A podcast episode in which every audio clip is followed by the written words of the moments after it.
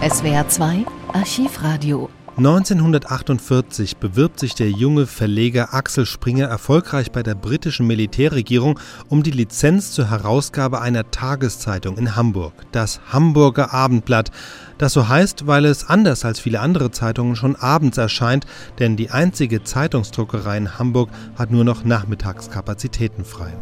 Das Hamburger Abendblatt begründet den Aufstieg von Axel Springer, der sich später mit der Gründung der Bildzeitung fortsetzt. Hier eine Reportage vom 14. Oktober 1948, dem Tag, an dem die erste Ausgabe des Hamburger Abendblatts erscheint.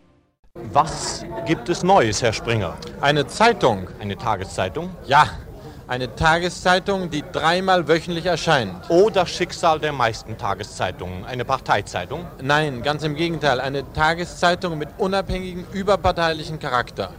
Hamburger Abendblatt, Hamburger Abendblatt, heute neu, Hamburger Abendblatt heute neu, ab 14. Oktober. Oh ja, wir wissen, mit der Heimat im Herzen die Welt umfassen. Und das Charakteristikum Ihrer Zeitung, Herr Springer? Eine Zeitung mit Herz, eine Zeitung, die den Menschen in den Mittelpunkt ihrer ganzen Betrachtungen stellt, eine Zeitung, die dem Menschen volle Entwicklungsfreiheit wünscht wir suchen die vernünftigen Stimmen, ob sie von links, ob von rechts oder aus der Mitte kommen. Mhm. Übrigens, wir hassen die Langeweile. Wir versuchen eine Zeitung zu machen, die knapp und kurz formuliert, eine Zeitung, die von der ersten bis zur letzten Zeile interessant ist und vielleicht, wenn ich es hier einmal sagen darf, auch besonders die Frau interessieren wird. Und hier ist die erste Nummer, Hamburger Abendblatt. Heute ist sie bereits ausverkauft. Wir lesen im Kopf unabhängig, überparteilich, veröffentlicht unter Zulassungsnummer 1 des Senats der Hansestadt Hamburg mit dem Leitspruch und einem Hamburger Siegel. Wie ist sie überhaupt aufgemacht? Darüber soll uns der Chefredakteur Herr Schulze etwas sagen. Großformat und acht Seiten.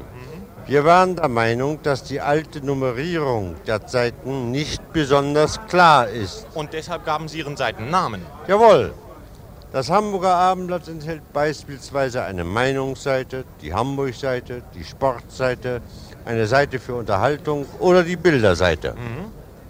Damit sich der Leser daran gewöhnt, stehen diese Namen eingerahmt, groß und breit über der einzelnen Seite. Unabhängig und überparteilich nennen Sie Ihre Zeitung, Herr Springer. Geben Sie aber auch den Parteien Raum in Ihrer Zeitung? Selbstverständlich. Natürlich können die Parteien bei uns sprechen. Wir werden sie sprechen lassen, insbesondere dann, wenn wir ihnen präzisierte Fragen vorlegen.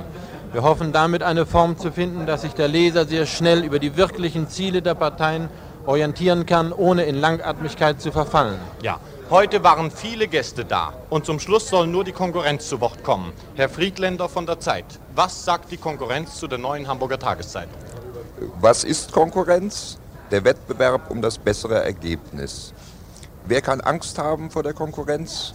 Der Schlechteste. Ein Guter kann sich immer nur freuen, wenn ein weiterer Guter hinzukommt. Das Ergebnis kann dadurch nur besser werden. Das Hamburger Abendblatt bekommt 1954 auch eine Sonntagsausgabe, aus der zwei Jahre später die Bild am Sonntag wurde. Mehr als 30 Jahre später, an seinem 70. Geburtstag 1982, gibt Axel Springer dem Süddeutschen Rundfunk ein Interview. Auch das gibt es hier im SWR2 Archivradio.